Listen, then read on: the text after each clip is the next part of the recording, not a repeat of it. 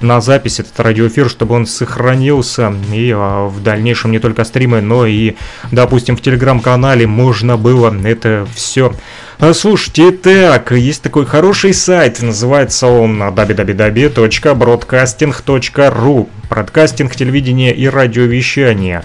Вот, российский сайт, на котором подробно описано э, различная здесь информация и о связи, и о радио, и о телевидении, и вообще о вещании, то бишь о бродкастинге.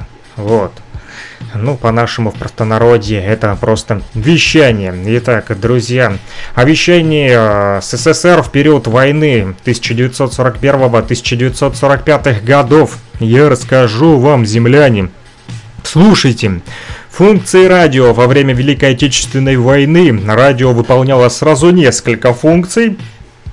Во-первых, Вещание для жителей Советского Союза, как известно, эфирные радиоприемники перед войной у населения страны были изъяты, и проводное радио широко использовалось для оповещения людей о налетах вражеской авиации и оставалось практически единственным источником информации. В военные годы проводное вещание стало повсеместным, жители хотели знать новости, единственным способом слушать новости были Репродукторы. Рекорд и Зорька. Они были чувствительными, немножко дребезжали.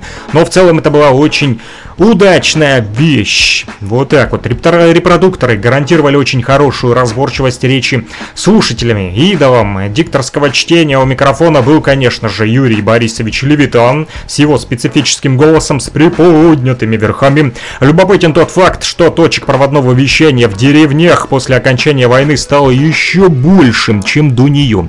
Дело в том, что в период освобождения захваченных а, фашистами территорий практически через 20 километров После фронта уже шли связисты, восстанавливали гражданскую связь и обязательно проводное вещание. Вторая часть вещания на занятые немцами советские районы. Сигнал функционировавшего там эфирного радиовещания немцы пытались глушить, но это было очень трудно сделать. Для этого было необходимо по всей данной территории, буквально через каждые 50-100 километров, поставить передатчики. Третье направление – информационное вещание на зарубежные страны, так называемое иновещание. Инопланетное вещание это мы тоже на Фрик Радио вещаем с другой планеты. Вот, э, прямо на материнский корабль на вашу планету. Земля, друзья, с вами диджей Фриказоид. Объем и навещания был большим, и это естественно. В связи с этим в те годы действовало два радиокомитета для внутреннего и внешнего вещания. Другая важная функция – это глушение радиопередач на русском языке, которые вели противники. Для этого требовались специальные передатчики по мощности примерно равные вещательным. К слову, в СССР строились самые мощные радиопередатчики в мире. Вот так вот, друзья, запомните это. По интересному воспоминанию одного, да, вот Э, человека Владимира Аркадьевича Нюрнберга для эффекта глушения сигнала использовали пластинки, которые воспроизводились в обратную сторону с помощью моторчика. Бззз. У меня этого моторчика нету, друзья, в обратную сторону не смогу воспроизводить пластинку, но в ту сторону, в которую возможно мы воспроизведем сегодня для вас пластиночки. Вот, в частности, у меня есть вот такая вот группа «Верные друзья». Вокально-инструментальный ансамбль. Разжился я совсем недавно этими пластиночками. Да, попали они э, ко мне а, в лапы, а в руки от, от одного хорошего человека, которому они просто были не нужны, и он их э, достал из гаража. Они все в пылюке, там еще много валяется их. Да, я отмываю их потихонечку там тряпочкой, очищаю грязюку и привожу в нормальное состояние и ставлю в эфире. Есть у нас программа возвращения ВДМ. А, мы там а, слушаем аналоговый звук и виниловые пластинки. Так вот, а, для того, чтобы глушить сигнал, использовали пластинки для эффекта глушения, которые воспроизводились в обратную сторону с помощью моторчика. В массовом оповещении особая роль звукового вещания, а также это радио. Прежде всего следует сказать о Москве и заслуги в этом Ивана Александровича Шамшина. Молодым человеком он пришел в московскую городскую радиосеть в 1936 году, стал главным инженером и был им полвека. Он практически с нуля технически построил систему массового оповещения в столице столицы. Проводное вещание всегда доступно в домашних условиях, независимо от наличия света. Обеспечить гарантированное энергоснабжение отдельным узлам, с которых идет вещание, гораздо проще. В Москве система оповещения с самого начала была комбинированной. После трехминутного сигнала сирены, причем выключить его при этом невозможно, начинается голосовое четкое объявление. В военные годы, когда Москва была гораздо меньше, город поделили на районы, и можно было запускать оповещения локально. Удивителен и тот факт, что первая репетиция в Москве прошла за месяц до начала войны. Первая же настоящая тревога была объявлена 22 июля, ровно через месяц после ее начала. Еще одно применение радиовещательных передатчиков – дистанционное управление минами. Первым уничтоженным по радиоуправлению объектом стал высоководный мост через Истру, рядом с Новоиерусалимским монастырем в Подмосковье. Также примерно через неделю после того, как немцы вошли в Киев, советскими военными саперами дистанционно была взорвана одна сторона Крещатика, главной улицы столицы украинской СССР. Радиосигнал поступил с большого расстояния от мощного передатчика в Воронеже. Чтобы вы знали вот историю, друзья, я вам ее читаю прямо сейчас. Вот. История радиовещания в СССР такова. В Москве вышло указание все основные объекты приготовить к взрыву, но главный инженер МГРС, Шамшин его фамилия, пользуясь своей властью, запретил минировать объекты проводного вещания. Но-но-но, сказал он. Еще до войны радиостанции начали строить в глубине страны, например, Знаменитую подземную Куйбышевскую станцию сначала планировали в районе Григорополя между Молдавией и Украиной. Это для тех, кто не знает. Даже я. Пришелец другого медиоизмерения, знаю географию. А вы знаете ее, друзья? Учите ее даже в режиме самоизоляции, учите географию и лучше оставайтесь пока что э, дома, чтобы COVID-19 вас не настиг в 2020 году. Так вот, э, планировали в районе Григори... Григориополя между Молдавией и Украиной подземную Куйбышевскую знаменитую станцию для вещания на Америку и Африку. Но потом Иосиф Сталин сказал, Давайте лучше на всякий случай на Волге. Мощные передатчики по своим размерам можно сравнить с двухэтажным или трехэтажным домом. Огромные масляные трансформаторы на улице, система охлаждения за месяц построить невозможно. Их строили годами. Решение о создании важной радиостанции приняли в 1941 году, перед началом аккурат войны. Построили лишь только в 1942. В ночь перед подписанием акта о сдаче стратегического объекта в одну из из антенн врезался советский самолет. Не складуха вышла. В итоге станция не была сданная. Да, по этой же причине в одну из антенн э, повторюсь, врезался советский самолет, не была она сдана в назначенный срок, поскольку поврежденную мачту что-то пыль садится на микрофон.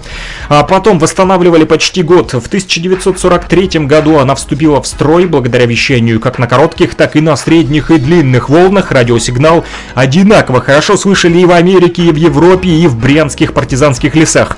Кроме того, передатчик использовали не только для вещания, но и для связи. В качестве примера можно привести фрагмент из многосерийного фильма режиссера Татьяны Леозоновой «17 мгновений весны». Кто не смотрел, посмотрите в котором из обычного передатчика вдруг зазвучало «Передаем информацию для сибирской идеологической партии». А дальше шел уже цифровой шифр точка-тире, точка-тире, тире, точка, точка 1, 2, 3, 4, 5, 6, 7, 8 и так до бесконечности. А в годы Великой Отечественной войны особенно сложно делишки обстояли с вещанием в блокадном Ленинграде. Во время немецких бомбардировок разрушались радиостанции, но их восстанавливали, переделывали из телевизионных передатчиков. В тех условиях проводное вещание было настоящим подвигом. За долгие 900 дней блокады ленинградская радиосеть молчала меньше трех с половиной часов. Это был случай прямого попадания бомбы в центральную радиостанцию, после чего все соединительные линии были оперативно перекрасированы из подземного бункера и шло в дальнейшем вещание. Голос Ленинграда слушала вся страна. Сигнал принимался радиоузлом, а затем транслировался по проводному вещанию. Ленинградское радио выводило в репродукторы звук метронома. Все люди слышали его медленный уверенный ритм. В случае опасности удары учащались. При настоящей угрозе диктор сообщил подробности, какая сторона блокадного города подвергается обстрелу. Своего дядю Леонида Степановича Мишенкова как-то спрашивал автор этой статьи, что самое страшное в Ленинграде. И он говорил, вот привыкли, что нет еды, Привыкли, что нет света, привыкли, что холод, канализация не работает, воды нет. Единственное, чего становилось очень страшно, если вдруг замолкало радио. Хотя бы на 5 минут.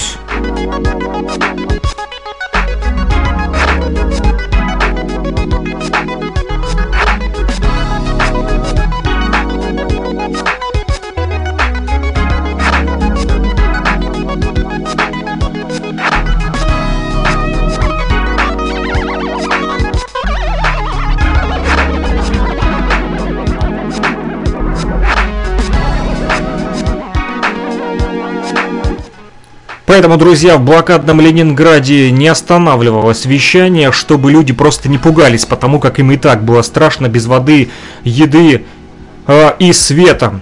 Их сердце просто замирало, если радио хотя бы замолкало на 5 минут. Метроном звучал днем и ночью между передачами. В годы Великой Отечественной войны непростые задачи решались сотрудниками вещания в Москве. Например, трансляция торжественного заседания Моссовета в честь празднования очередной годовщины Великой Октябрьской социалистической революции 6 ноября 1941 года. В течение двух дней Шамшин должен был технически подготовить это важнейшее событие, которое которая проходила не в Большом театре, а на станции Площадь Маяковского. В гулком метро пришлось решить задачу звукопоглощения, поставили составы метро с открытыми дверьми и посадили солдат. Получился живой звукопоглотитель, но результатов своей работы Шамшин не услышал, был срочно отправлен на другой важный объект, э, на Красную площадь. На следующий день там предстоял парад. Чтобы информация об этом не просочилась в среду немецкой агентуры, она хранилась в секрете до последнего момента. Для проведения праздничного парада необходимо было повесить на Красной площади звуковые динамики. Иметь стационарную систему звукоусиления было тогда непозволительной роскошью. Мани-мани-мани отсутствует в кармане. Иван Александрович вспоминал, что занимался этим с монтером мальчишкой лет 15. Шамшин, которого держали за ноги, в свою очередь держал за ноги своего помощника. Трансляция прошла успешно. Вуаля! Но холод был сильный. Кинокамера, снимавшая церемонию мавзолея, замерзла. И речь Сталина пришлось не отогревать, а переснимать уже в Кремле.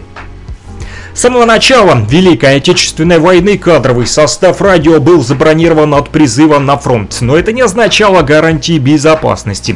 Так, Владимир Борисович Герцог, который среди советских дикторов был популярен, популярен кстати, не меньше, чем Левитан очень много летал на маленьких самолетиках с немецким специфическим тирольским фальцетом. Он вел пропаганду среди фашистов. Для этих целей создавалась специальная аппаратура. Одна из первых военных разработок Всесоюзного научно-исследовательского института звукозаписи, звукопередвижка для идеологической обработки противника. Устанавливали технику на самолет У-2, и ночью во время планирования герцог начинал читать соответствующие сообщения телевидении. Его называли «голосом с неба».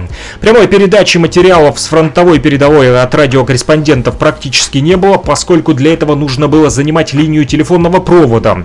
Военные корреспонденты ездили со звукозаписывающей аппаратурой а Престо и немецкие устройства, которая весила примерно 50 килограммов. Прикиньте, тащить это все на своем горбу не так уж легко.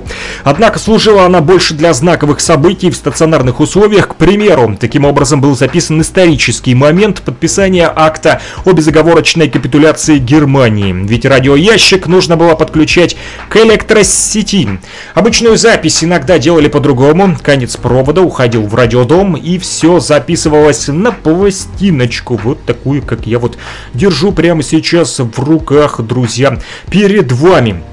Да, фирмой «Мелодия». Отличные пластинки и до сих пор вот пользуются спросом. Сегодня мы с вами их еще послушаем. Так вот, рекордер царапал эти 420, 420, э, вернее 420 миллиметров э, диаметр стеклянный диск. Таким размером он был политый специальным лаком. Электроакустическое качество пластинок было очень высокое, сравнимое с первыми магнитофонами. Сегодня э, скажу вам, что в цифре вещание идет, но цифра не дает такого звука, как дают вот эти виниловые пластинки. Поверьте моему опыту диджейскому. Он у меня есть и не маленький. С цифрой работать, конечно, приятнее и легче, чем а, с пластинкой, либо с пленочкой с той же самой, да, которую нужно там склеивать, да, а, моменты выверять очень трудно, а вот э, цифру в MP3, да, или WAV вы можете сжимать, разжимать, делать там внутри до малейших долей секунды все, что вашей душе угодно, друзья. И э, для радищиков сегодня это очень удобный формат, но винил никто не отменял, и им продолжают пользоваться, и в частности на нашей Freak Radio Live станции. Друзья, а мы продолжаем говорить об истории радиовещания, в частности в Советском Советском Советском Союзе в годы Великой Отечественной войны. А, вот, кстати, вещательные магнитофоны в 1939 году одновременно сделали немцы и японцы. Для армии создали более простые портативные варианты, но носить их в сумке было невозможно. Вес аппаратуры достигал 30 килограммов. Прикиньте на себе, опять же, на горбу тащить 30 кг аппаратуры. Замахаешься тянуть. В период э, Великой Отечественной войны радиоматериалы и музыкальные передачи транслировались как в записи, так и в прямом эфире. При этом качество звучания было лучше, тексты читали дикторы. Радиовещание в военные годы явилось основной идеологической силой, без этого войну не выиграть. Это подборка материалов по теме э, Городникова с сайта Бродкастинг, телевидение и радиовещание. Вы можете прочитать э, эту информацию также на www.broadcasting.ru А мы прервемся и послушаем с вами хорошую музыку. И вот, э, в частности, предлагаю вам послушать опять же, виниловую пластиночку. Э, сейчас я включу свой номер 501 Scratch. И вы будете слушать не Scratch пластиночки Кобзона, будете слушать верных друзей, вокально-инструментальный ансамбль. Здесь есть девятый класс, лишний билет, песня верных друзей. Ну, Снегурочку, наверное, не актуально будет э, слушать. Начнем поэтому с песенки верных друзей. Включаем. Пластиночка крутится.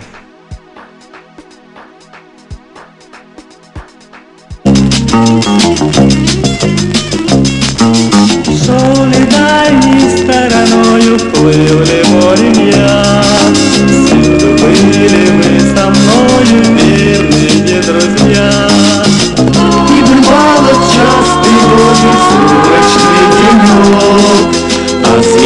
Освещал нам все дороги дружбы огонек.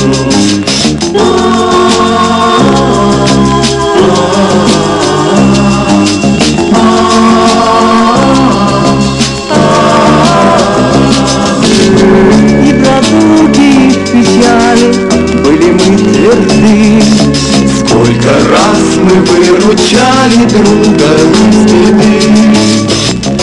Проходит год за годом. Наша дружба остается вечно молодой.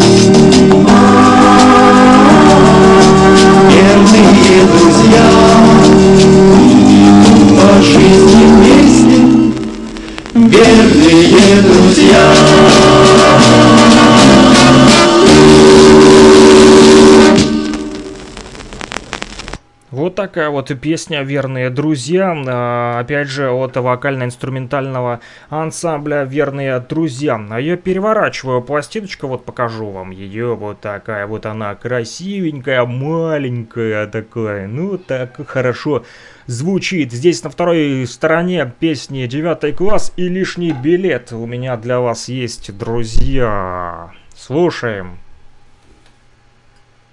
Опа.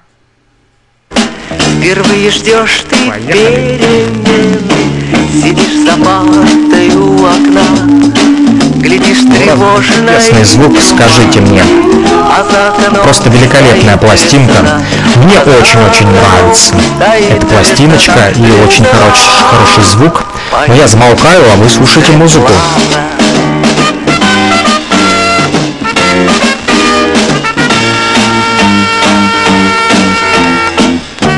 Приходит первая любовь Когда тебе всего пятнадцать. Приходит первая любовь Когда еще нельзя влюбляться Нельзя по мнению строгих мам. Но ты спроси у педсовета Во сколько лет свела с ума Во сколько лет свела с ума. Ромео юная Джульетта.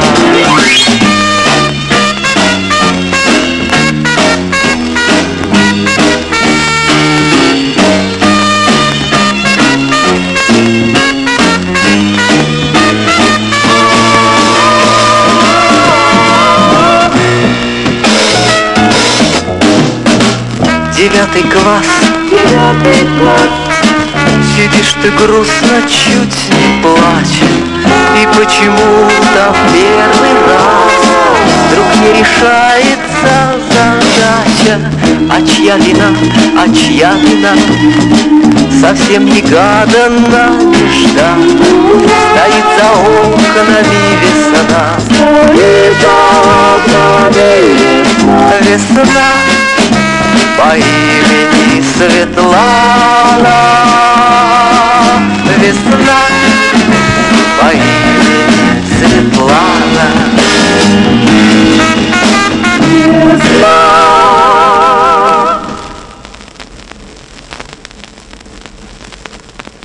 Великолепная песня. И сейчас пойдет вторая песня с этой пластинки.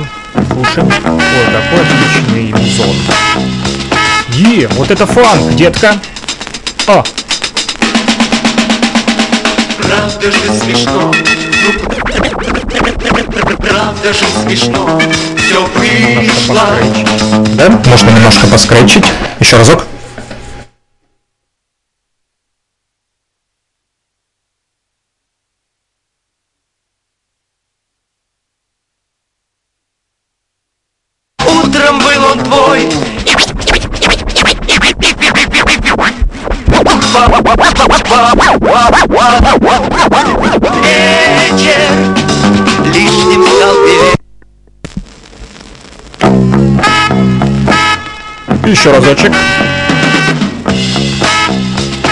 Начнем сначала.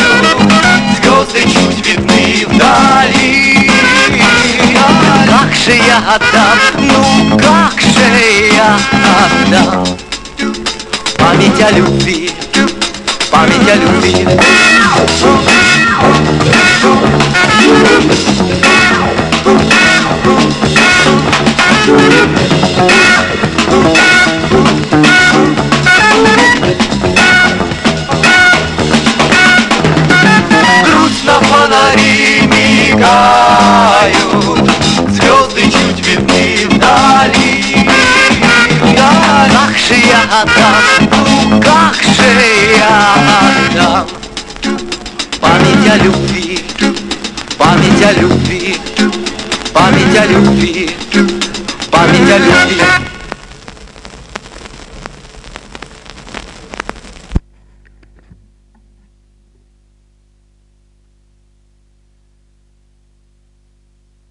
Закончилась пластиночка, друзья. Самое плохое, что может быть, э, это пустота в эфире, поэтому ее мы заполним дальше уже ДМД фанком. Но это не последняя была пластинка.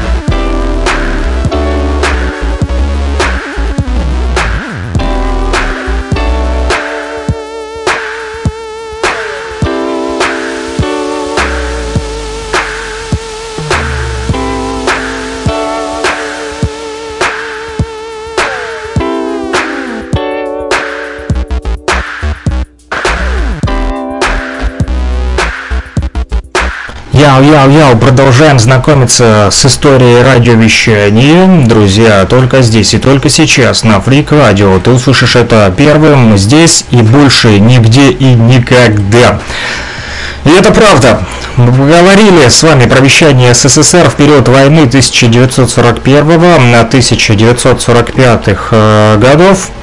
Узнали, как мы побеждали фашистов, помощью радиовещания. А теперь продолжим эту тему и расскажу вам, а, какую же строили самую мощную в мире средневолновую а, станцию. Я вот хочу показать. Ой, есть у меня приемник. Вот такой вот. Чего только у меня нету здесь а, на моем материнском корабле. Вот э, здесь у меня и пластинки, а, и также а, бобины есть, катушки, есть здесь и вот такой вот радио, друзья. Вот а, отличный радиоприемник, коротковолновый, да. Он до сих пор работает, фурычит. Как-нибудь вам продемонстрирую в эфире, как это вообще происходит, друзья. Вот, как он работает. Так, ну а мы э, говорим про историю радиовещания с вами. Так вот, э, дальше тема следующая, о которой будем говорить, это а, связь для победы. Как строили самую мощную в мире средневолновую станцию. А практически сразу после объявления войны в СССР началось возведение самой мощной в мире радиостанции. 1 июля 1941 года вышло постановление Совета народных комиссаров СССР о строительстве радиостанции в районе Куйбышева, строительстве номер 15 особо строя НКВД. Планируемая мощность станции должна была составить фантастическую фантастические для тех лет 1200 КВТ. Прикиньте, какая это мощность. Просто не представляете себе. 1200 киловатт в час. Бу! Это просто вынос мозга. Звуком. Теоретически такой мощностью достичь в тогдашних условиях было невозможно из-за отсутствия надлежащих радиоламп. Эту проблему для СССР решил Александр Львович Минц, честь ему и хвала. Он длинноволновых радиостанций имени Коминтерна мощностью до 500 киловатт а, в час начавших вещать в 1933 году далеком. Он предложил вместо увеличения мощности лампы увеличивать мощность радиопередатчиков. Стоит отметить, что в 1941 году э, главный инженер научно-исследовательского института номер 33 наркомата оборонной промышленности Минц находился в заключении. Вот так вот. Он был арестован 7 мая, аккурат в день радио, друзья, 1938 года. А 28 а мая 1940 был приговорен к 10 годам на лагерей. Однако 10 июля 1941 года Сталин подписал документ, подготовленный по его личному распоряжению, постановление о досрочном освобождении Минца из заключения с полного снятия с него судимости для того, чтобы руководить строительством новой станции. Вот так вот. Был заключенным и вдруг сразу реабилитировали. Не смогли просто без него обойтись. Светлый ум, зачем же его сажать в тюрьму было? Вот. Нельзя так с переводчиками. Помните фильм а, знаменитый, вот надо протереть пылючку. Гляньте, сколько пыли накопилось на моем коротковолновом а, приемничке. А, фильм Иван Васильевич меняет профессию. Да, был, говорит один переводчик, но мы его того на бочку с порохом пусть щай полетает. Нельзя так с переводчиками, говорил Станиславский. А, проект э, строительства предполагал, что станция должна иметь два передачи датчика по 600 киловольт, способных работать отдельно на длинных и средних волнах с разными программами, либо даже совместно. Во как! А, антенная система состояла из двух групп свободно стоящих, изолированных от земли, четырех башен. В каждой группе башни имели высоту 150 метров или 200 метров. Металлические башни размещались по углам четырехугольника со стороной 75 метров. Две из башен служили антенными излучателями, а две пассивными рефлекторами. Это позволяло формировать направленную диаграмму излучения. Сначала станцию хотели построить под Курском, однако фронтовая ситуация диктовала свои условия. Стройку эвакуировали вглубь страны. В качестве нового плацдарма был выбран город Куйбышев, э, Самара нынче. Там на тот момент концентрировалось большое количество эвакуируемых оборонных предприятий. Оборудование для станции изготовлялось в Ленинграде, которое, э, который к осени 1941 уже был в кольце блокады, и эвакуация узлов радиостанции через Ладожское озеро прошла неудачно. Часть важнейших компонентов была утрачена. Как говорят историки, успешному завершению строительства Куйбышевской радиостанции помог случай.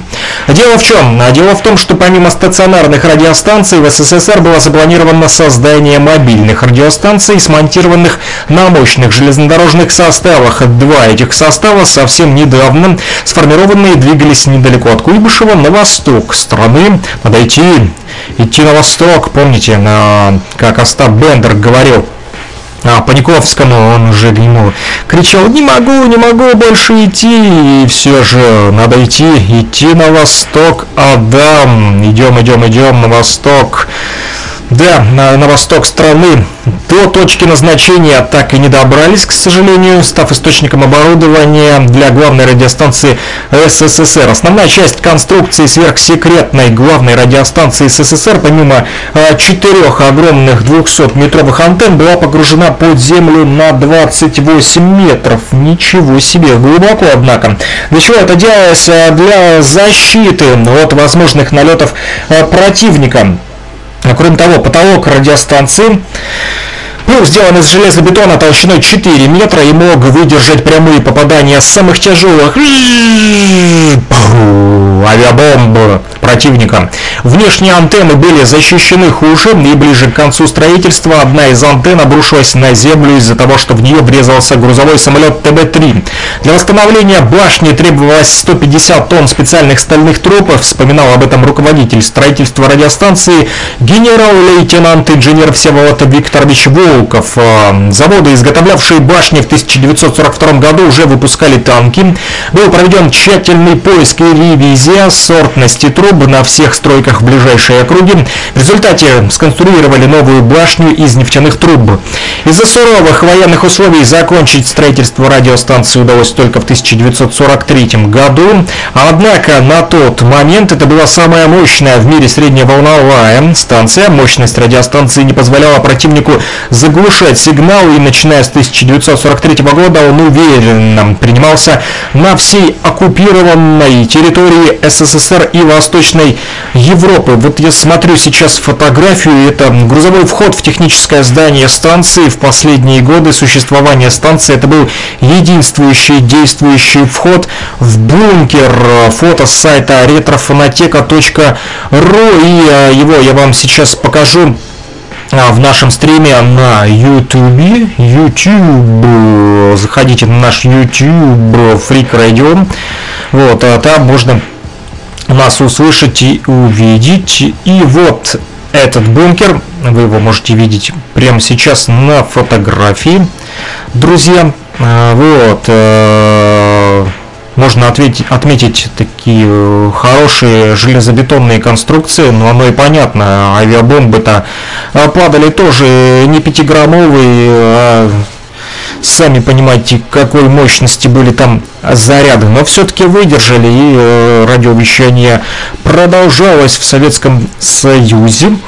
Вот, и его историю дальше мы с вами изучаем. Башни радиостанции простояли, кстати, до 2010 года. Ого-го, вижу, они очень высокие. Однако потом были уничтожены, так как их находились в аварийном состоянии, а денег на их содержание не выделялось. Их положили на землю с помощью направленных взрывов.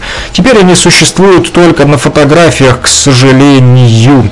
retrofonoteka.ru вам в помощь, там можете их найти, либо на сайте www.broadcasting.ru. Это сайт российского телевидения и радиовещания, друзья. Да, мы прервемся и послушаем с вами на хорошую музыку. У меня есть для вас, знаете что? Виниловый аналоговый звук, пластиночка вот, которую недавно а, подарили мне кировчане.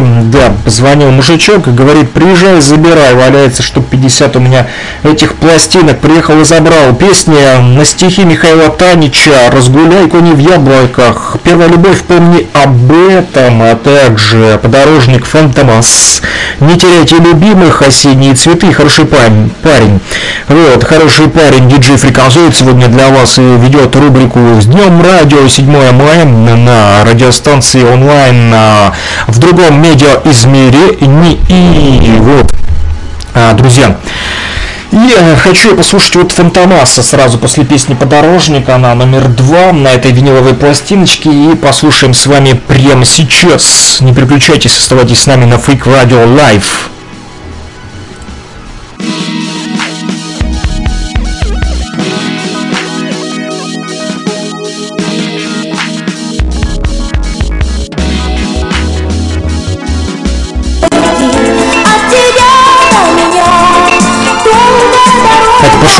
Подорожник в эфире, а дальше э, будет Фантомас. Вот мне очень хочется послушать песенку Фантомаса.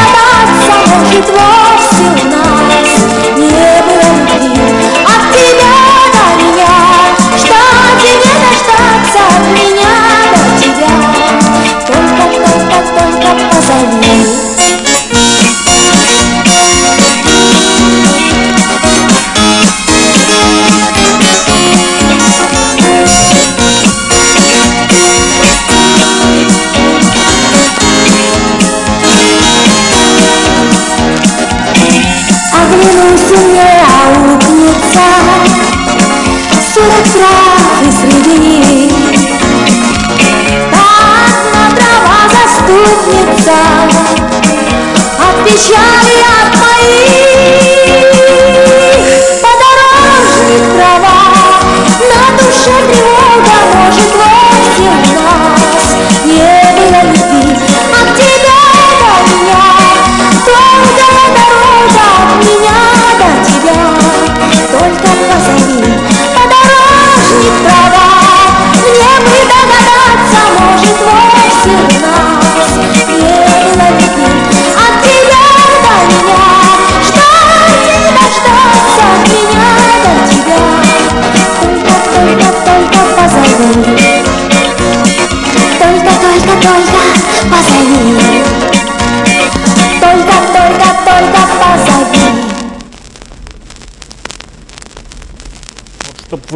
чтобы вы не думали, что я вас обманываю и что мы действительно крутим в радиоэфире эти пластинки, заходите на наш YouTube канал Freak Radio, а, его можно найти в YouTube, либо заходите на Twitch, кто пользуется Твиттером, твит-твит-тви, вам в помощь.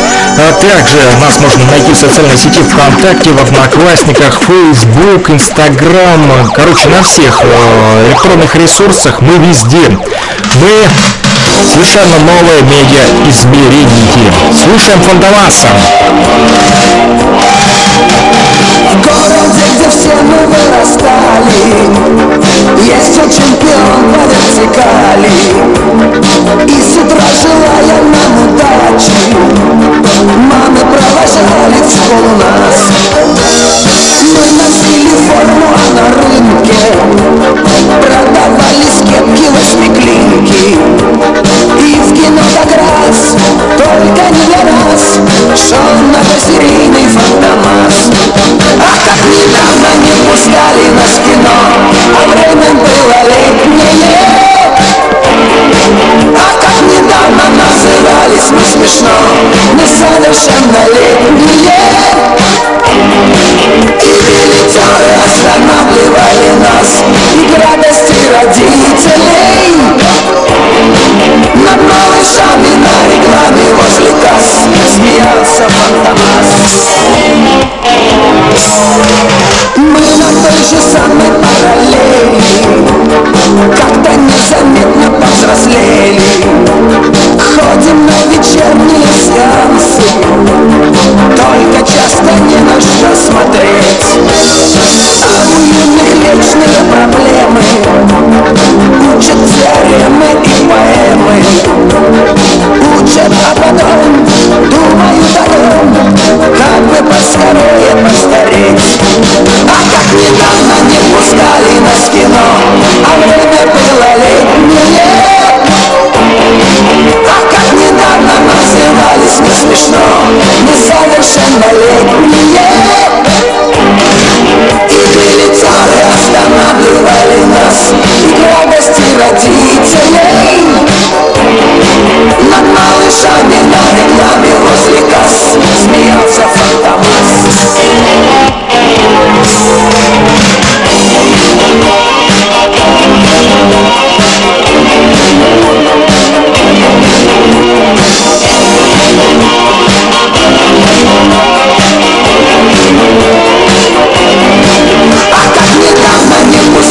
нас в кино А время было летнее. А как недавно назывались не смешно. Несовершеннолетние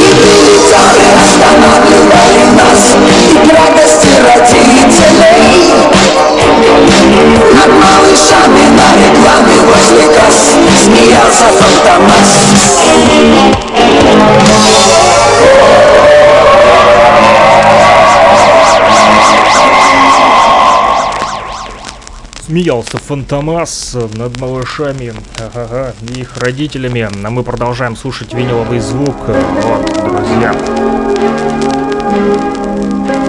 Знакомый треск пластиночки. Приятно.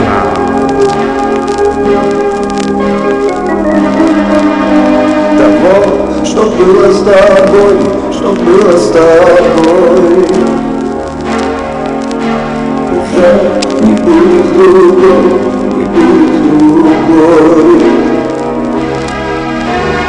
То, что было у нас, что было у нас, всего бывает лишь раз, бывает лишь раз. Не теряйте,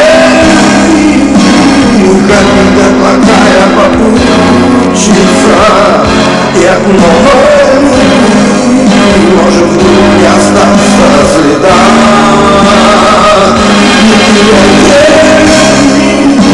И что не случилось, получится. Не теряйте любви, считайте, что это судьба.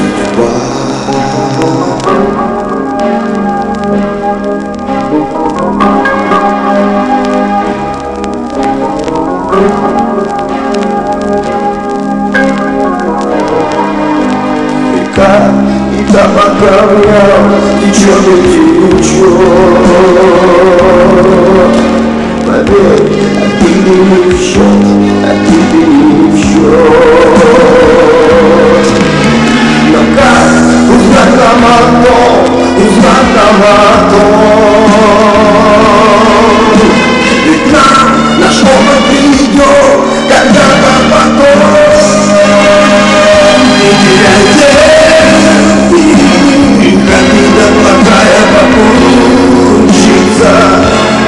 И новой любви может вдруг не остаться следа Не теряйте и что не случилось получится. Не теряйте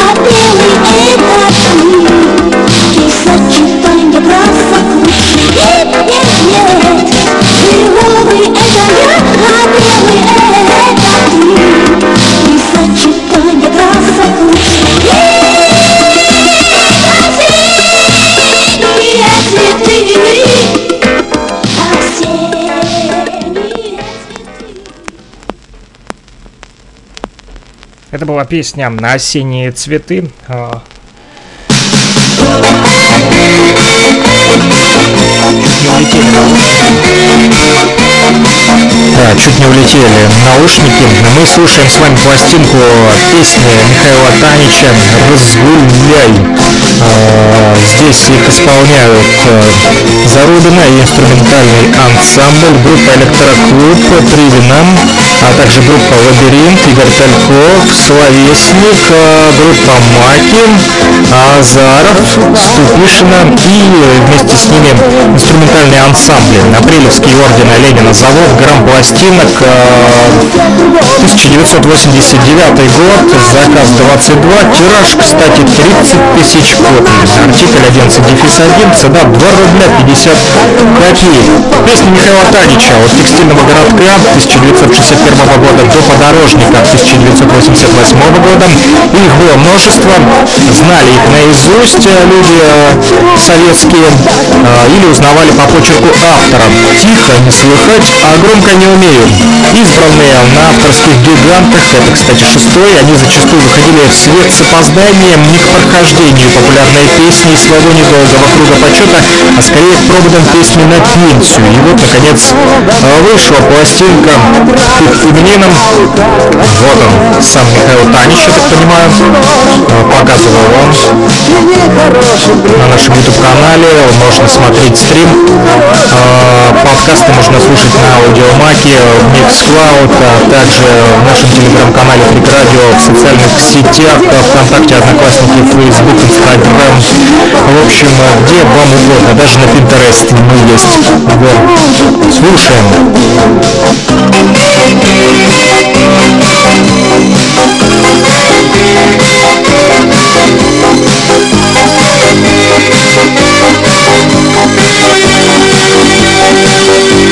Хороший парень, говоришь ты обо мне.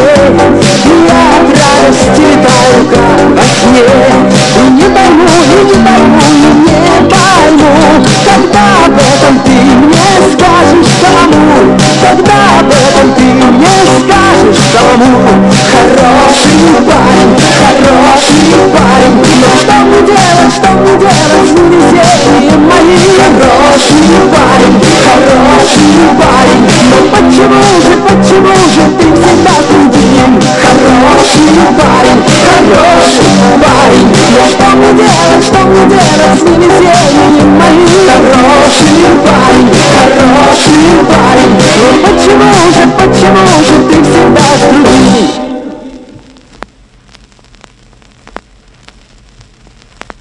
Ну что ж, закончилась пластиночка, и мы перевернем на другую сторону. Там тоже есть интересные песни. Фу, сдул пыль. Вот, я, кстати, ее сегодня почистил. А, это царапины. Э, чистил ее, потому что она была вся в грязи, эта пластинка. Вот, э, Валялась она в гараже у одного э, мужчины, но он решил поделиться этими пластинками с нашей радиостанции. Теперь мы будем веселить вас и радовать песнями на стихи Михаила Танича «Разгуляй» в День радио прямо сейчас. Будем слушать с вами прямо с винила. О как! Думаю, мы первая радиостанция в Луганской Народной Республике, даже несмотря в режиме онлайн, которая вещает э, в аналоговом э, звуке не только цифры, но и виниловые пластинки. Но я лично не слышал никого больше.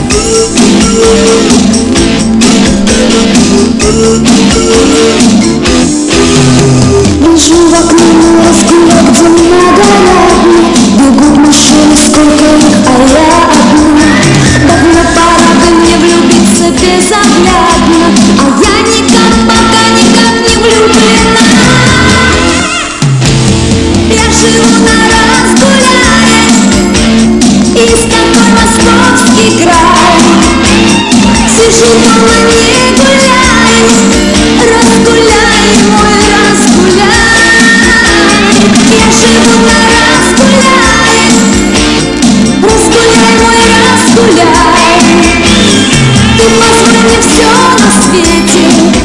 Огрустить Не позволяй не позволим вам грустить, друзья, да, потому что у нас самый настоящий разгуляй в день радио 7 мая на Прикладю. Настоящий разгуляй live and direct, как говорят, да, хип-хоперы. Прямо здесь и прямо сейчас и больше никогда больше настоящий разгуляй 7 мая, день радио. Поздравляем всех, кто так или иначе имеет отношение к этому празднику, либо вы, может быть, работаете в отрасли, в отрасли связи, вам тоже респект и уважуха. Разгуляйтесь, друзья, только не сильно, а вот а, находясь дома в самоизоляции, особо буйно себя не ведите, чтобы соседи не нервничали. Позволяй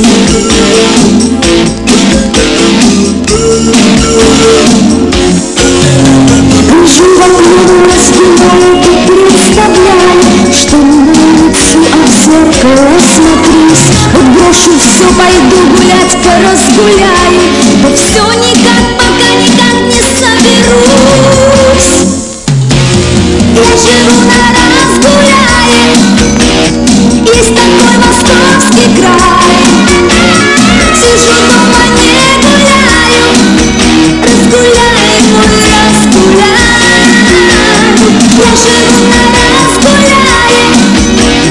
Разгуляй, мой разгуляй Ты позволь мне все на свете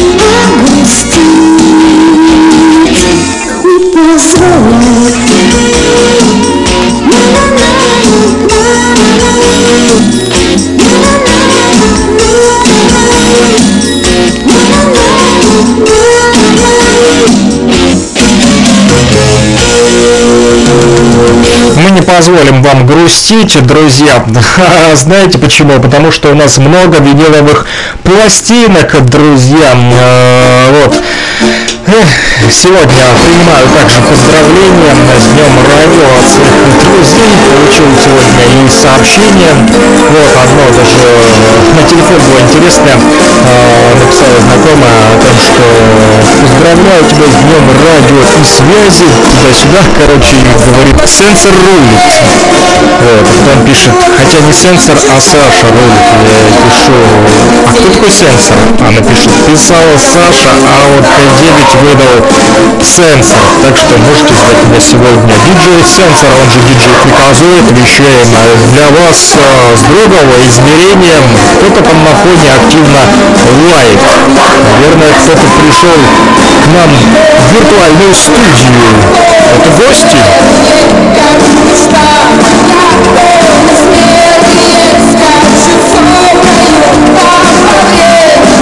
А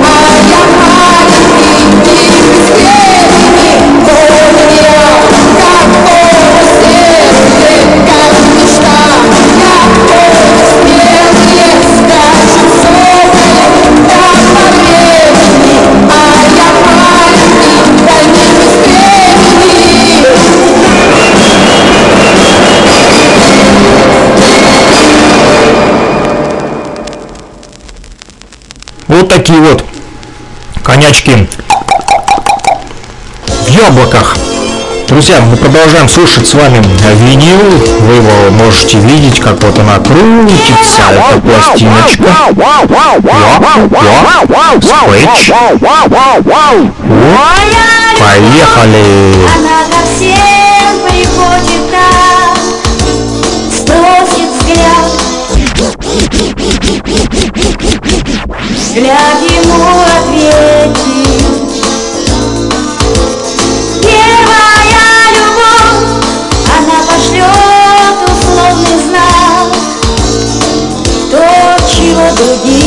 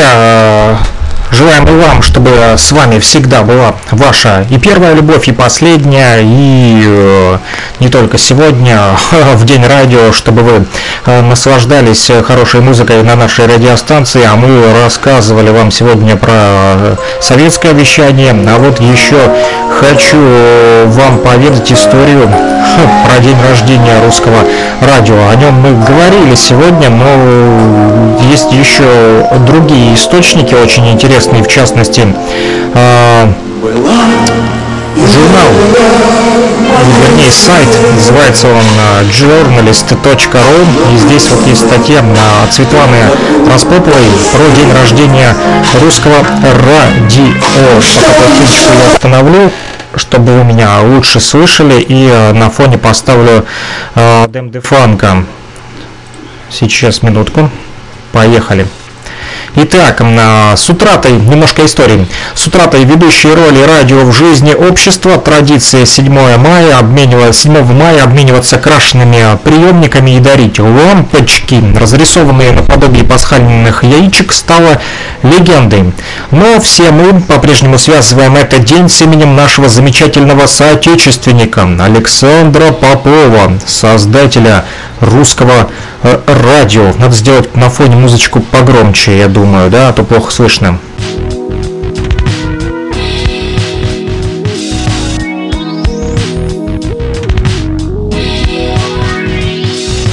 Вот так вот, я думаю, будет поприятней. Чтобы было слышно не только меня, но и Дэн де Франко. Так вот, изобретение радио было одним из величайших технических достижений конца 19 столетия. Беспроволочная передача, беспроволочная передача первых телеграфных сигналов ознаменовала начало процесса, в результате которого возникло в дальнейшем радио. Право называться автором изобретения радио отдается сразу двум ученым. Итальянцу Гульельмо Маркани, мы, кстати, о нем сегодня уже говорили, оказывается, что он был фашистом поддерживал фашистскую Германию. Он, кстати, сбайтил, спионерил, стыбрил, уворовал, украл, как хотите. Называйте изобретение радио у Попова. Вот, а Александр Степанович Попов лично у меня вызывает больше уважения. Первенство в изобретении радио до сих пор вызывает споры на мировом уровне, но для меня этот спор не вызывает. Я за Попова, за нашего, за русского. Исследователи медиа говорят о том, что сначала Попов усовершенствовал опыты Генриха Герца, работы которого имели революционное значение, а для объяснения феномена электричества. А затем русский ученый пошел дальше но уже весной 1895 года Попов создал аппарат, ставший прообразом беспроволочного телеграфа. Для этого эксперимента э, Попов сконструировал первую в мире антенну, затем он собрал и первый в мире радиоприемник. Новый аппарат Попов назвал грозоотметчиком. 7 мая 1895 года, посчитайте, сколько это лет было давно назад, седых времен от наших предков, Попов доложил о своем открытии на заседании русского физика химического общества, но это открытие не афишировалось, потому что морское ведомство предполагало использовать радио только в военных целях. Стратегическое оружие это было радио. А тем временем в Европе стали писать об изобретении радиотелеграфа Маркани.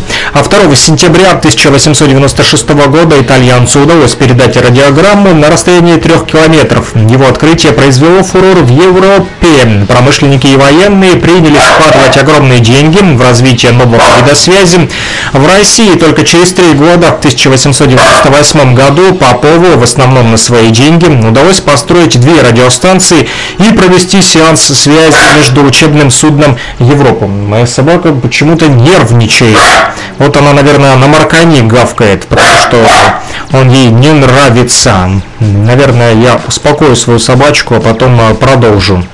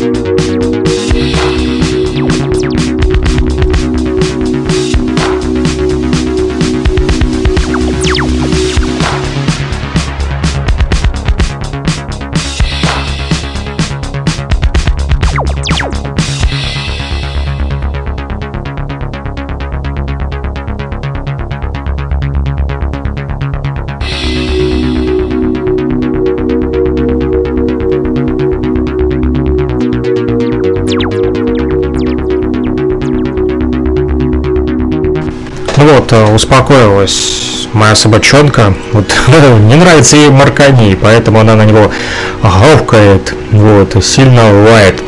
А, друзья, мы продолжаем с вами изучать историю радиовещания. Сегодня а, в день радио, 7 мая, да, а, немножко подзависает сегодня интернет и картиночка в стриме периодически останавливается, но не беда. Так вот, про Маркани. И в России только через три года, в 1898 году, Попову в основном на свои же деньги удалось построить две радиостанции и провести сеанс связи между учебным судном Европа и крейсером Африка. Суда находились друг от друга на расстоянии 8 километров. Как писал Ярослав Карабатов в статье Александр Попов, человек, подаривший миру радио в России изобретению Попова не придали большого значения. На следующий год, ну вот опять моя собака лает, ну что же это такое? Невозможно сегодня проводить эфир. Ну что ж, пойду опять успокаивать.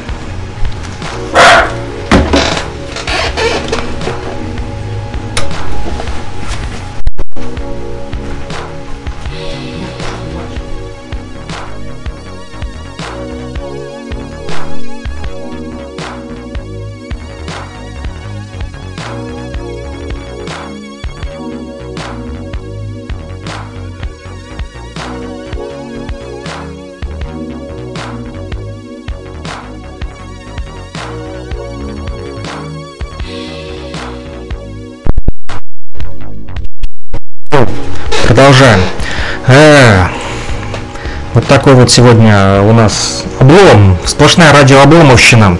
Эфир с грязью сегодня получился, несмотря на то, что этого не должно быть, но это все-таки есть, иногда этого не избежать. Так вот, э, цитата. На следующий год морское министерство заказало французскому инженеру Дюкрете, который владел в России небольшим заводиком, всего три радиостанции. Неудивительно, что вскоре Россия из пионера в области радиосвязи превратилась в отстающего, как ни печально. То, что идея беспроволочной передачи телеграфных сигналов занимала умы ученых разных стран, говорит о том, что открытие радио было ожидаемым шагом в развитии цивилизации. Автором изобретения радиовещания Ранее был Давид Сарнов, американский связист и бизнесмен, один из основателей радио и телевещания в США. Именно ему пришла мысль принести музыку в дом без проводов, то есть превратить радио в домашнее устройство. В 1915 году он написал знаменитый меморандум с описанием радиомузыкального ящика. Вот что он говорил. У меня в голове план развития, который приведет радио в каждый дом, как пианино или фонограф. Угу. Что же это за план? Приемник, музыкальный ящик с несколькими длинными э, волн, которые могут переключаться простым нажатием одной кнопочки. Квац. Когда в прошлом прибегали к проводам, все заканчивалось неудачей, потому что провода не годятся. С радио, похоже, все будет... Э, прош, э, возможно. К примеру, э, радиотелефонный передатчик с радиусом действия, скажем, 20, а то 50 миль может быть установлен в фиксированной точке, где звучит пение, музычка, либо то и другое. Задача передачи музыки, в принципе, уже решена, и все приемники, настроенные на волну, способны принять эту музыку. Приемник можно создать в форме простого радиомузыкального ящика и настроить на несколько волн разной длины. Длину волны можно будет менять поворотом одной ручки или нажатием одной одной кнопочки. Начиная, начинания Сарнова осуществились не сразу, лишь в, 2000, о, в 1926 году. А компания RCA в сотрудничестве с General Electric а, Westinghouse и United Fruit оформила национальную широковещательную компанию под названием NBC. Как и предсказывал Давид Сарнов, радиоприемники пришли в каждый дом, а в 1924 году было продано 3 миллиона приемников, в 1936 году 30, а в 40 уже 50. Радиовещание многим обязано этому Давиду Сарнову. Ему также принадлежит идея транслировать по радио утреннюю гимнастику, президентские радиодебаты, спектакли, просветительские лекции, встречи с актерами и музыку. А по сути, из системы передачи сигналов радио превратилась в новое масс-медиа, и сегодня уже а, масс-медиа совсем другие, необычные, да? А, уже и онлайн-вещание мы имеем с вами сегодня, друзья. Вот, э, ну что ж, прервемся и послушаем э, опять же пластиночку «Разгуляй» песни на стихи Михаила Танича. Здесь есть еще несколько песен, думаю, они вам понравятся.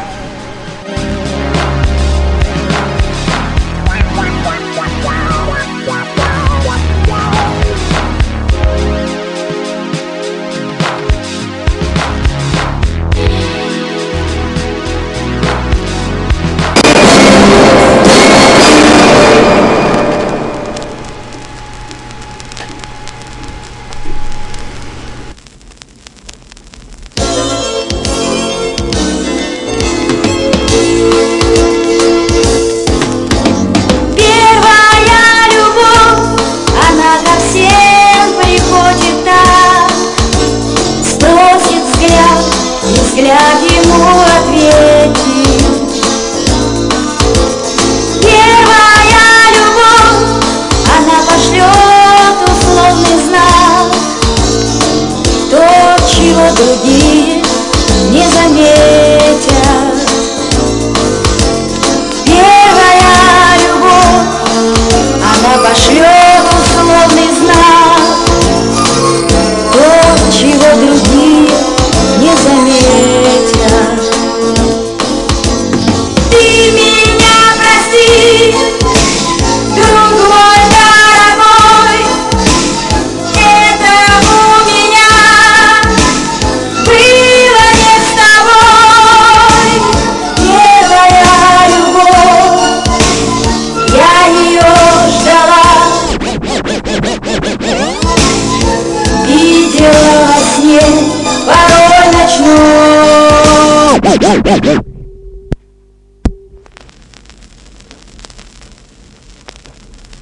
мы с вами уже сегодня слушали, поэтому я прервал эту музыкальную композицию и поехали дальше.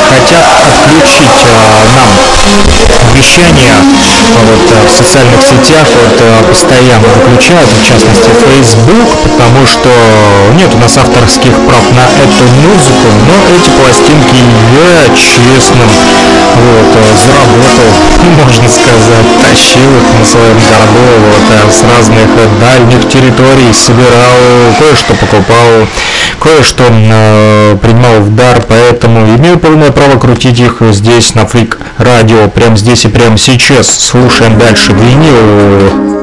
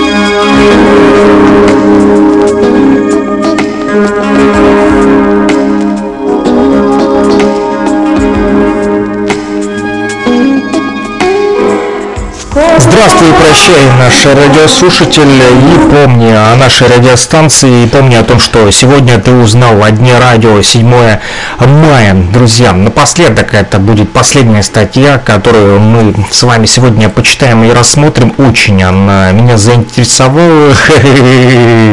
Это «Мечты о радио», и, вернее, две статьи. «Мечты о радио» и «У меня противный голос». Скажите, у меня противный голос? Развенчаем миф об идеальном голосе радищика, друзья, прямо сейчас на фейк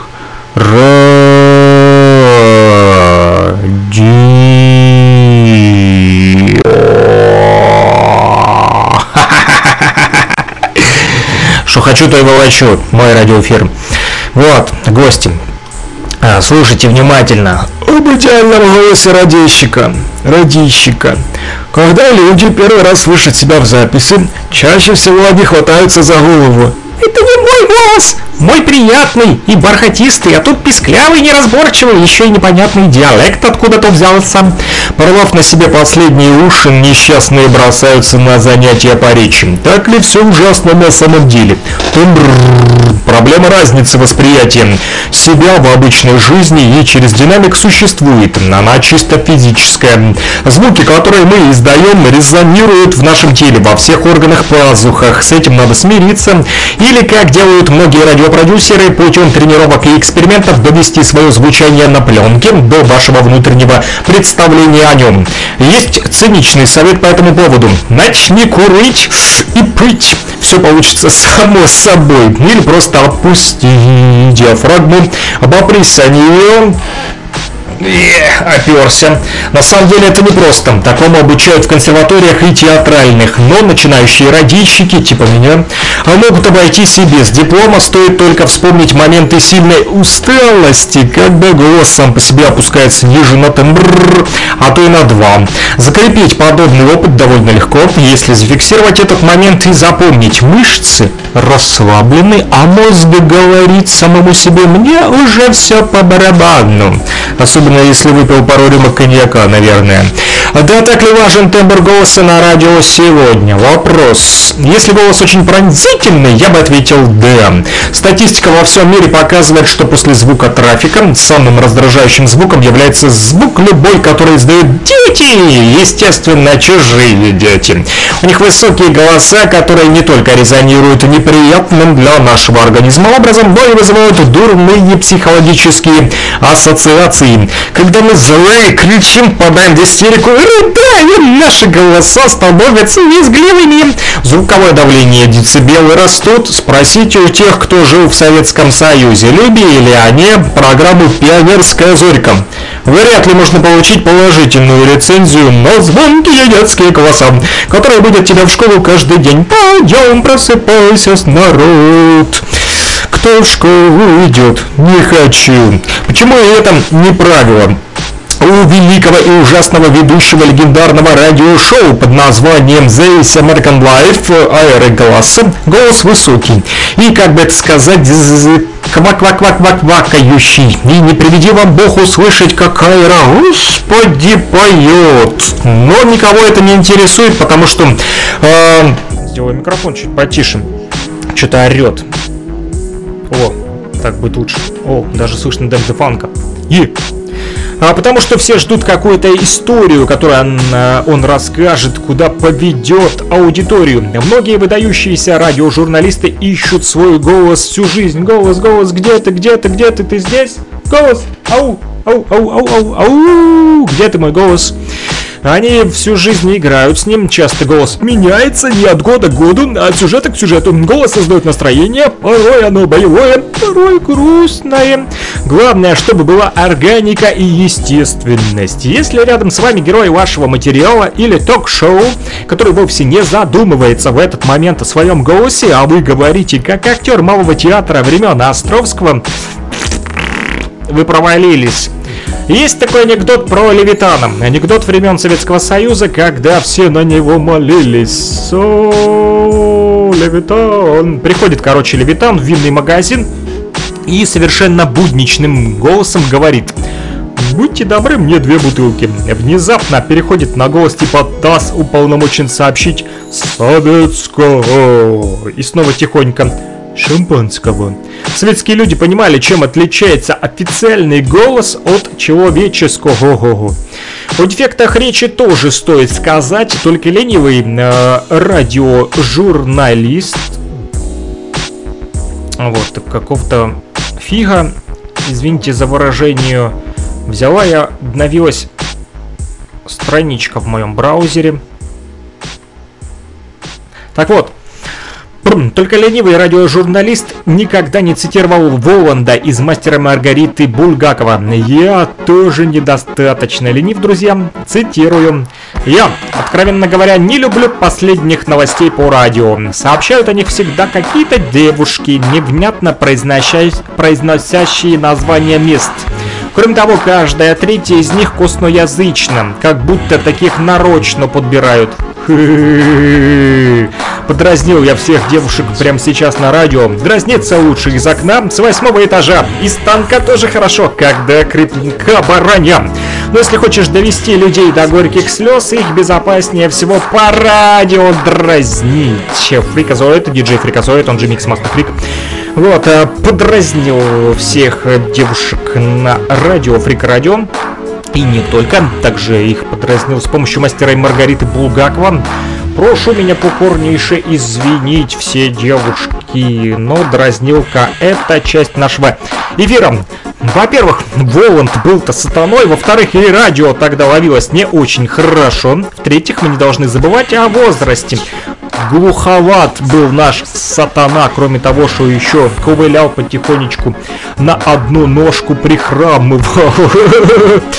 Вот, по ощущениям вот, сегодня новости на радио ТВ читают кофемолки и кофеварки. Четко, быстро, нейтрально, хорошо. Вот когда они произносили название вулкана в Исландии, даже э, вырос у некоторых людей комплекс с размером 100 вулкан. А некоторые профессионалы все еще продолжают ругать их за то, что они порой сглатывают запин... запин... запинаются, не пьют воду перед эфиром. У меня осталось немножко какао. Или наоборот, пьют какао, как я. Вот, а можно установить Алису из Яндекса, она сглатывать не будет. Но нужно ли это слушателям? Я думаю, слушателям нужно другое. Им нужно другое медиаизмерение, в которое вы сегодня и попали, друзья. Вместе с диджеем Фриказоидом. А, голос создает настроение, порой оно боевое, порой грустное. Главное, чтобы была органика и естественность. Короче, давайте смотреть правде в глаза.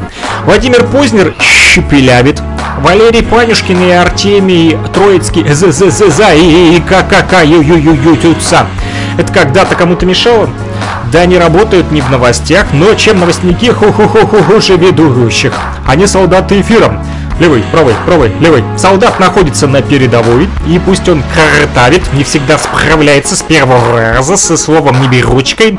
Разве мы этого не поймем и не простим? Этот бедный новостник уже во сне может произнести все скороговорки мира. Скороговорки мира и на суахили тоже, и на японском, и на китайском, и на идише. Но выпадает у него буква «Р» в слове «природа».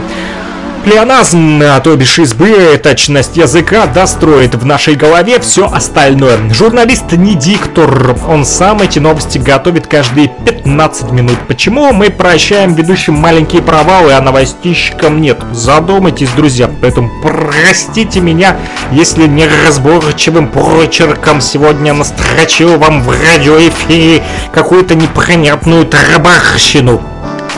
А, понятно, что новости самый нейтральный жанр, но и ведущих часто ругают за так называемые дефекты. В слабости сила, если они создают ту незабываемую атмосферу, которая заставляет нас их слушать. А можете ли вы вообразить себе человека на радио с высоким голосом, шепелявостью и диалектом? Я могу. Вот. Тенденции. Для кого? Для того, кому важно собственное звучание на радио, пишет автор этого материала о мировых тенденциях работы с голосом. Их немного. Артикулируйте, работайте губами. Боже, страшно. Простите за мою пошлость. Не кричите, будьте ближе к микрофону. Неважно, в студии или в полях. Хм, надо запомнить. Говорите так, будто бы в кафе. Беседуйте, а не стройте героя, вот. Даже если у вас энергетика и голос пяточком, просто опустите голос. Если вам захочется покричать «Кричите!» Ну тихо, раньше надо было говорить. Кричать можно тихо. Идея заключается в том, что вы как бы находитесь среди слушателей. Если вы хотите кого-то изобразить и визжать, это тоже нормально. Но не надо делать это каждую секунду. Будет не смешно. Вот. Хм. Кстати, проституция тоже есть на службе радио. Немецкий продюсер Йенс Яриш, который получил все возможные призы в Европе и США за программу Дай Кей, картины проституции и наркомании, выбрал для ведения программы не себя, а проститутку с ее хриплым слабым голосом. Тогда программа совершила революцию в радиожурналистике, а Йенс не позволил своим голосовым амбициям победить смысл. Это рассказ об обратной стороне одной из самых известных улиц Берлина. Тут вы можете услышать его начало и голос ведущий. Прямо сейчас вам поставлю, друзья.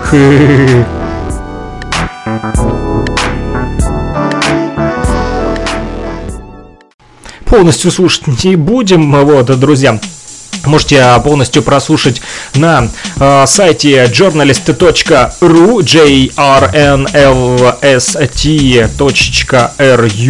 journalist.ru Там же можете и прочитать 7 статей о радио. И даже можете получить в подарок номер журналиста в подарок. Это журнал в PDF формате Вот, э, довольно-таки интересный. Я себе уже лично скачал и вечерком сегодня обязательно его, да, по читаю вечерком. Да, вот сделал теперь немножко громче уровень музыки, кажется. Или сделал наоборот тише микрофон. Вот, э, напишите, как э, нас слышно на Фрик Радио. Вот, можете писать э, сообщения в Телеграме, либо в WhatsApp, плюс 3 80 72 101 22 63, либо ВКонтакте, в Одноклассниках, Фейсбуке, Инстаграме. Неважно, где вы нас найдете, звоните, пишите, будем общаться.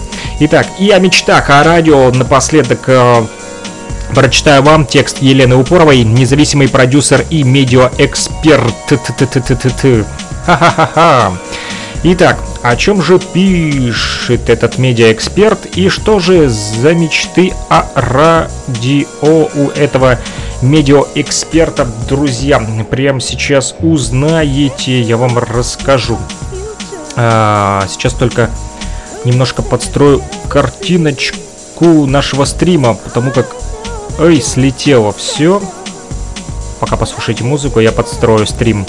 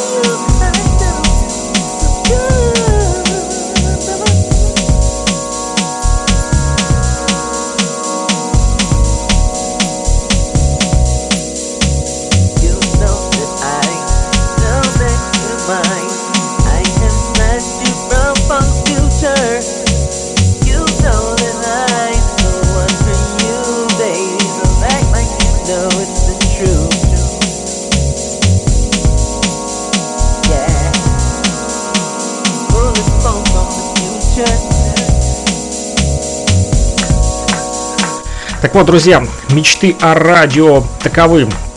Радио помогает безобразным, ну или ужасным людям, э, типа меня, с красивыми голосами получать работу. С 1897 года, кстати.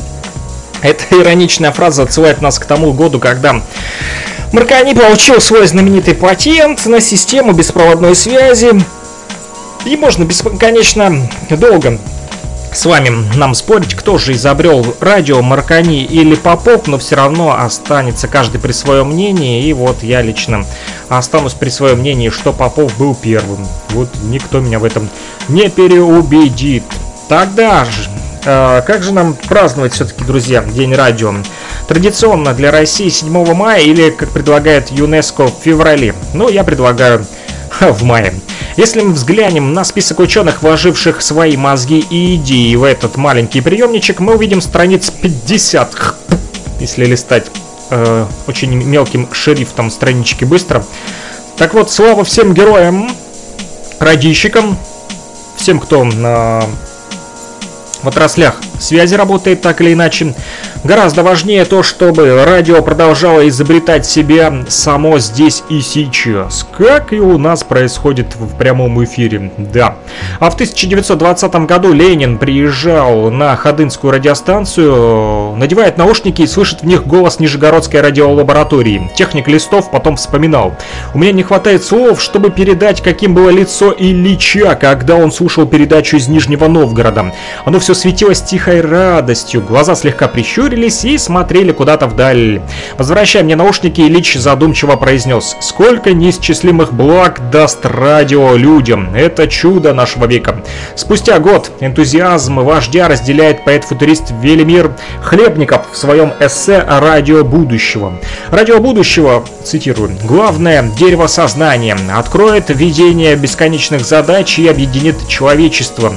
Около главного стана радио у этого железного замка, где тучи проводов рассыпались точно волосы, наверное, будет начертана пара костей, череп и знакомая надпись «Осторожно!», ибо малейшая остановка работы радио вызвала бы духовный обморок всей страны и всего мира, временную утрату ею сознания. Радио становится духовным солнцем страны, великим чародеем и чарователем. Вообразим себе главный стан радио. В воздухе паутина путей, туча молний, то погасающих, то зажигающихся вновь, переносящихся с одного конца здания на другой.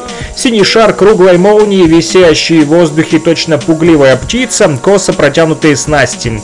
Из этой точки земного шара ежесуточно, похожие на весенний пролет птиц, разносится стая вестей из жизни духа. В этом потоке молнии а, молнийных птиц дух будет преобладать силой, над силой. Добрый совет над угрозой. Вот начинает уже заплетаться в моем радиомарафоне язык, или это у меня уже запотели линзы. Сейчас протру.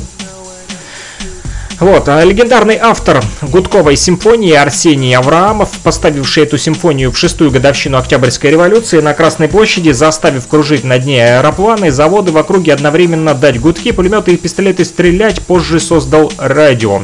Оно было при Московской консерватории, на нем крутили Шонберга и других новых венцев – то есть э, до дикофоническую музыку. Говорят, аудитория была счастлива и слушала с удовольствием. На это вам не два кусочечка колбаски, при всем уважении к этой песне. Два кусочечка колбаски у тебя лежали на столе.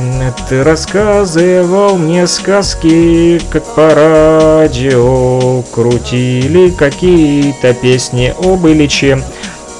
Вот еще позже Ильф и Петров напишут.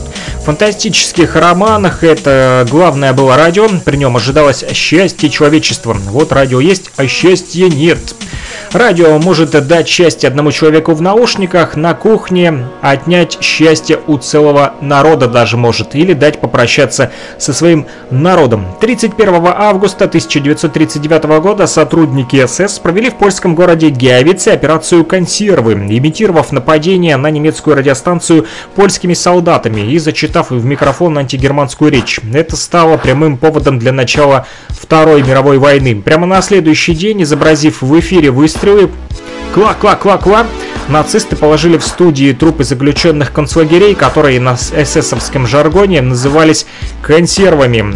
Вот так вот, друзья, радио может дать счастье одному человеку в наушниках на кухне или может отнять счастье у целого народа.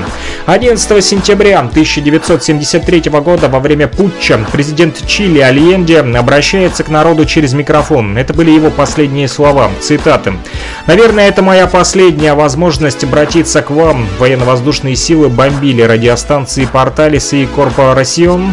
Наверное, радиостанцию Магальянис заставят замолчать, и до вас уже не дойдет твердость и спокойствие моего голоса. Но это не важно. Меня будут слышать, и я всегда буду рядом с вами.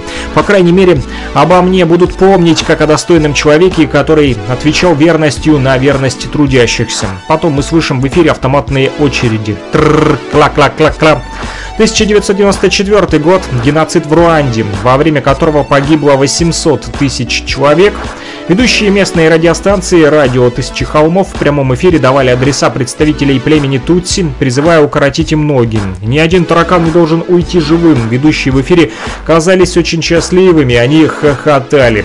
12 апреля 1982 года в 21.00 несколько польских журналистов стоят на крыше высокого здания в Варшаве с магнитофоном, передатчиком и антенной. Это был первый эфир подпольного радио «Солидарность», которое оставалось альтернативным источником информации для польского народа еще 8 лет. Но мы не знали, слышат ли нас люди, вспоминает журналист Костик Герберт. В какой-то момент мы попросили их, если они нас слышат, начать включать и выключать свет в окнах. И вдруг вся Варшава замигала, подобно огромной иллюминации. Боже, у меня аж мурашки по коже пошли. Люди показывали, что не боятся, хотя вокруг были агенты госбезопасности. Я был так горд, так счастлив. Я заплакал. Маркани Попов уже не важно. Нет мысли банальнее этой, попист ты или марканист, я попист. Важно в чьих руках микрофон и с какой целью? Нет задачи у радио сделать всех людей поголовно счастливыми, только, может быть, дать им надежду, достоверную информацию, хороший спектакль, уносящий из злой реальности, острую дискуссию, звуки любимого города, возможность слышать и говорить друг с другом, взять этот микрофон нежно и крепко, не отдавать его крикунам и нацистам. Изобретать и развивать искусство радио, его гуманизм и магию, разнообразие и иронию. Да, друзья, дразниться лучше из окна с восьмого этажа. Из танка тоже хорошо, когда крепка броня. Но если хочешь довести людей до горьких слез, их безопаснее всего по радио дразнить. Не будем больше никого дразнить, не будем больше никого винить, будем просто слушать, друзья, хорошую музыку с вами на радиостанции вот нашей Freak Radio. Нас можно услышать на freakradio.blogspot.com, также в социальной сети ВКонтакте, в Одноклассниках, Facebook.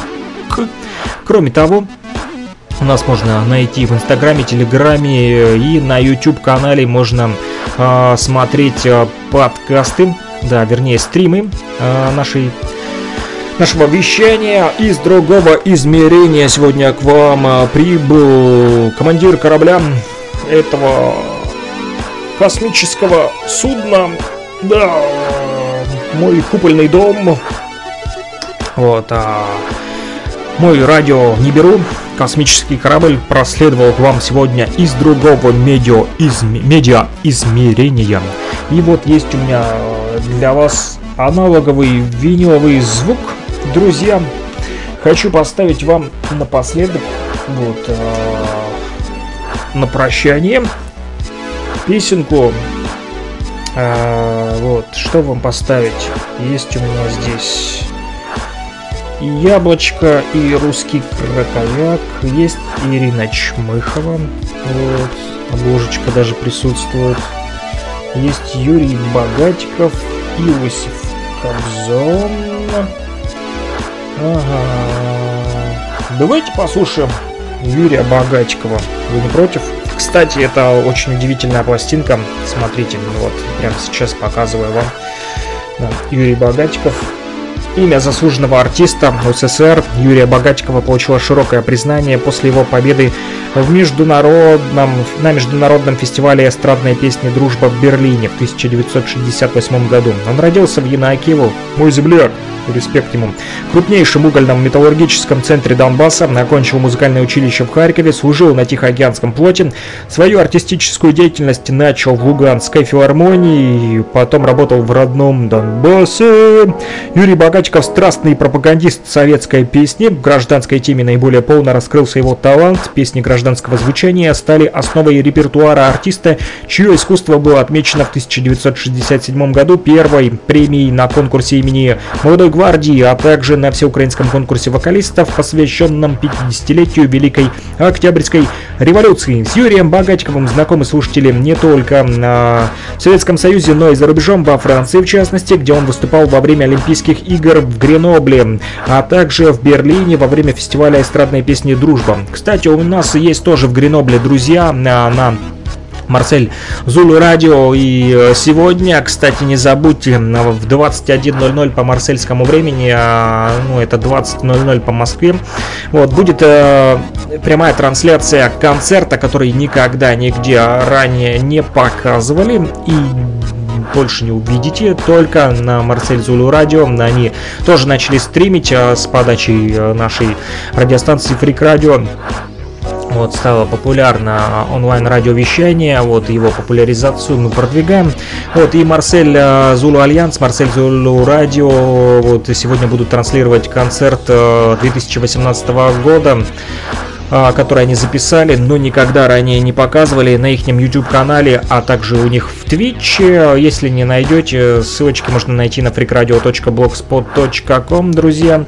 А, также а, этот концерт, э, естественно, мы потом продублируем вам на наших электронных ресурсах, чтобы вы могли насладиться группой АМ, точнее их продюсером и звукоинженером Имхотеп его зовут. Имхотепа, это значит по-египетски «я пришел с миром». Вот, и Имхотеп а, вот, э, по-египетски, да, пришел я с миром. Причина, по которой, э, это, кстати, Имхотеп, вот я для себя даже выписал, мне один э, человек, который занимается египтологией, поведал, что, оказывается, Имхотеп это тот же Иосиф в библейские э, времена, ну, то бишь по, би, по библейской книге Евангелия, Имхотеп это тот же Иосиф. Так вот, причина, по которой Иосиф пришел с миром, потому что он пришел с Христом и Христос является, как вы знаете, принцем мира, Бог это мир, Христос тоже мир, вот почему его имя Имхотеп, то бишь я мир, Имхотеп, I'm Хотеп, uh, я Хотеп, Хотеп это мир по-египетски, то бишь я мир. Иосиф, он же Имхотеп, был великим визирем фараона, и он был одним из тех, кто строил пирамиды для фараона, но мы говорим не о фараонах и не об имхотепах, а имхотепа можно будет услышать. Вот э, это э, саунд-продюсер и звукоинженер группы IM, французской знаменитой рэп-группы, которую вы все слышали по фильмам «Такси», она знакома всем, вот их саундтреки есть э, в каждой части фильма «Такси», без них не обходится ни одно действо серьезное хип-хоп культуры во Франции, потому что АМ это реально архитекторы хип-хоп культуры во Франции и Имхотеп э, в том числе, не зря у него такое имя, потому что он архитектор э, хип-хопа вот во Франции. А я вот, видите, держу вот такую вот гибкую пластиночку, вот можно ее даже вот так вот согнуть, вот раз-раз она не поломается. И мы послушаем с вами Юрия Богатикова, моего земляка из Донбасса. И на этом закончим. Всем мир. И так уже более двух часов длится наш э, радиомарафон в День радио. Еще раз поздравляю всех с Днем радио и отраслью связи. Мир вам и вашим домам. Будьте здоровы, оставайтесь дома на период режима самоизоляции, берегите свое здоровье. Мойте чаще руки. Wash your hands, everybody. Everybody, wash your hands. Мойте все дружно руки.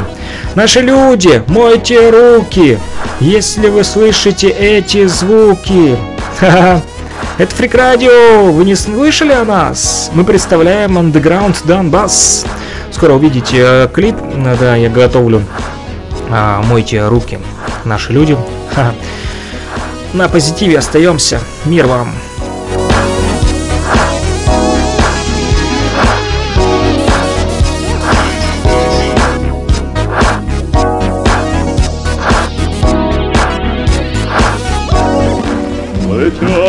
Небо чайки и дни и ночи.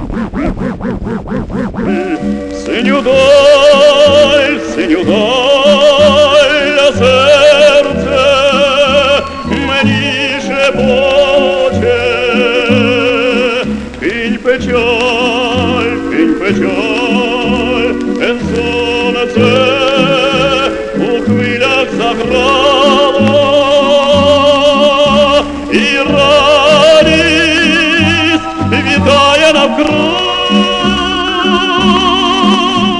наче в світі не стало, наче в світі не стало, наче в світі не стало розум, наче в світі не стало, наче в світі не стало, наче в світі не стало розум.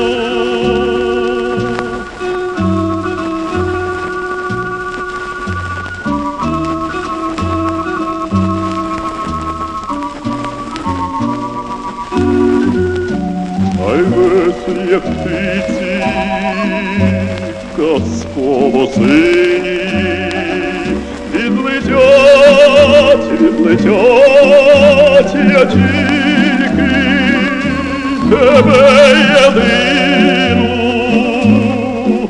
буду ждать, буду ждать, я вірю, повернеться щастя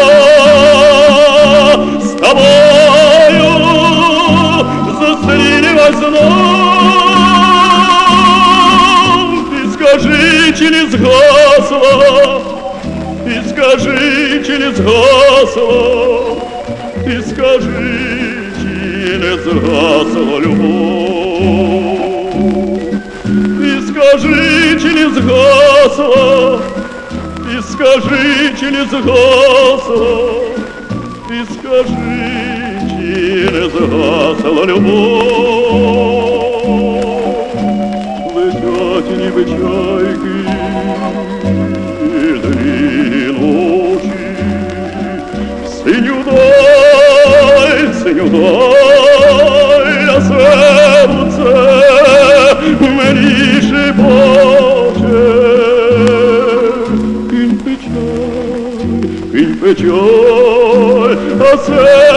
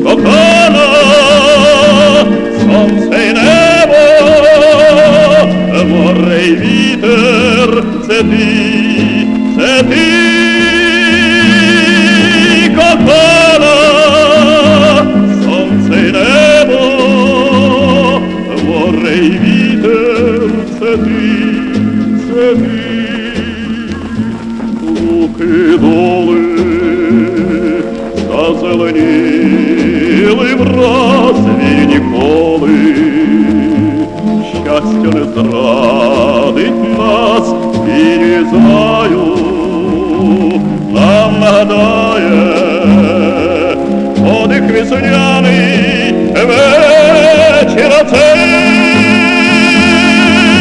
кохана, мрій кришталевих світ, кохана, тобі дарую світ, кохана, сонце й небо, море й вітер, це ти,